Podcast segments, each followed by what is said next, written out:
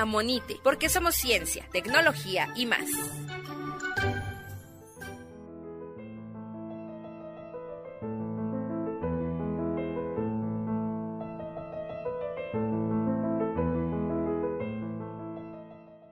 La música de los vecinos.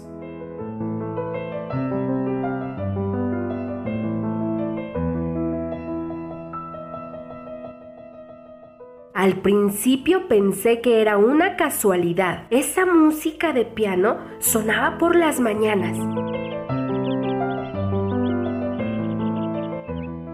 Después del desayuno, pero luego se escuchó al otro día. Y al día siguiente también. Terminé por darme cuenta pronto. Mi vecino de al lado es músico y nadie lo sabía.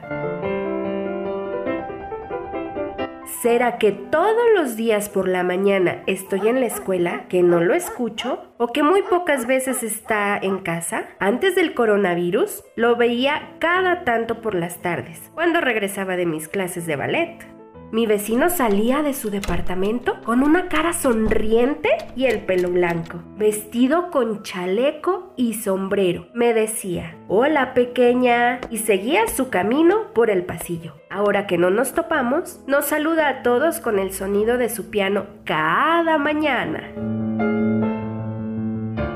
Desde hace unos días, al terminar cada pieza, los demás vecinos comenzaron a aplaudirle. ¡Bravo, don Simón! Muchas gracias por la música. Don Simón a veces se asoma por la ventana, nos sonríe y agita su brazo. Luego vuelve a sentarse frente al piano y nos deleita con otra melodía más.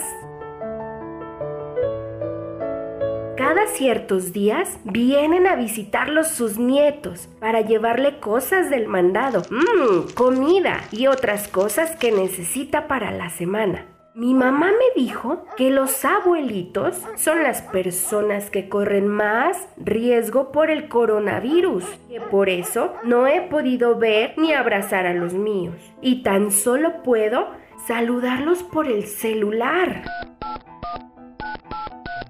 Don Simón no es el único que llena de música el edificio. Las tardes en que debo hacer las tareas y actividades que me encarga mi mamá, los chicos del departamento de arriba ponen música para bailar.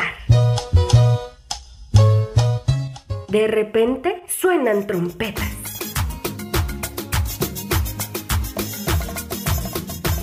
Como si estuviera en una fiesta. Yo me muevo por la habitación, doy giros por la sala y de paso por la cocina. Mamá sale a recordarme que debo concentrarme en mi tarea. Así no se puede, pienso, y vuelvo a sentarme frente a mi cuaderno. Mi papá me contó que en otros lados del mundo la gente también necesita música para convivir y no aburrirse con los largos días que nos quedan por delante. Me contó que en España y en Italia hay cantantes de ópera que salen a cantar a los balcones. Violinistas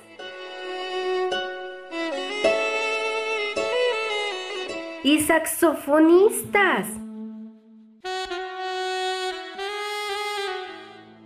que comparten su talento con los vecinos o músicos que hacen conciertos en la sala de su casa y los transmiten por internet. También me contó que en Argentina un grupo de vecinos se puso de acuerdo por el celular para compartir sus canciones preferidas y hacer una noche de fiesta durante los sábados. Por suerte, nosotros tenemos a don Simón y a los chicos de arriba, que llenan de alegría las mañanas y las tardes en nuestro edificio.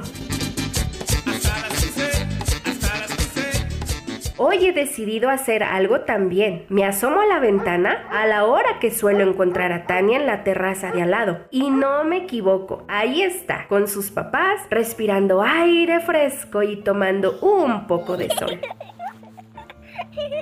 Hola Tania, ¿qué haces? Le pregunto.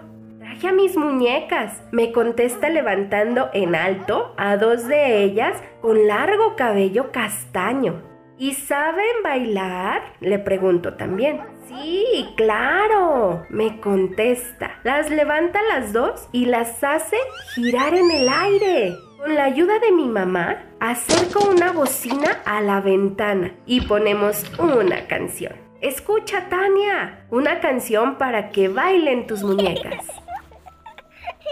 Así que le pongo el vals de las flores y por un momento no soy yo la que baila, sino Tania y sus muñecas. Y me imagino cómo será el día que por fin podamos tener nuestra gala y sea yo la que se mueve como si estuviera en el aire. Al terminar la canción, se escucha un gran aplauso desde la ventana de al lado. Es don Simón, quien nos mira con gran sonrisa y luego agita su brazo. Muchas gracias por la música. Muchas gracias de verdad.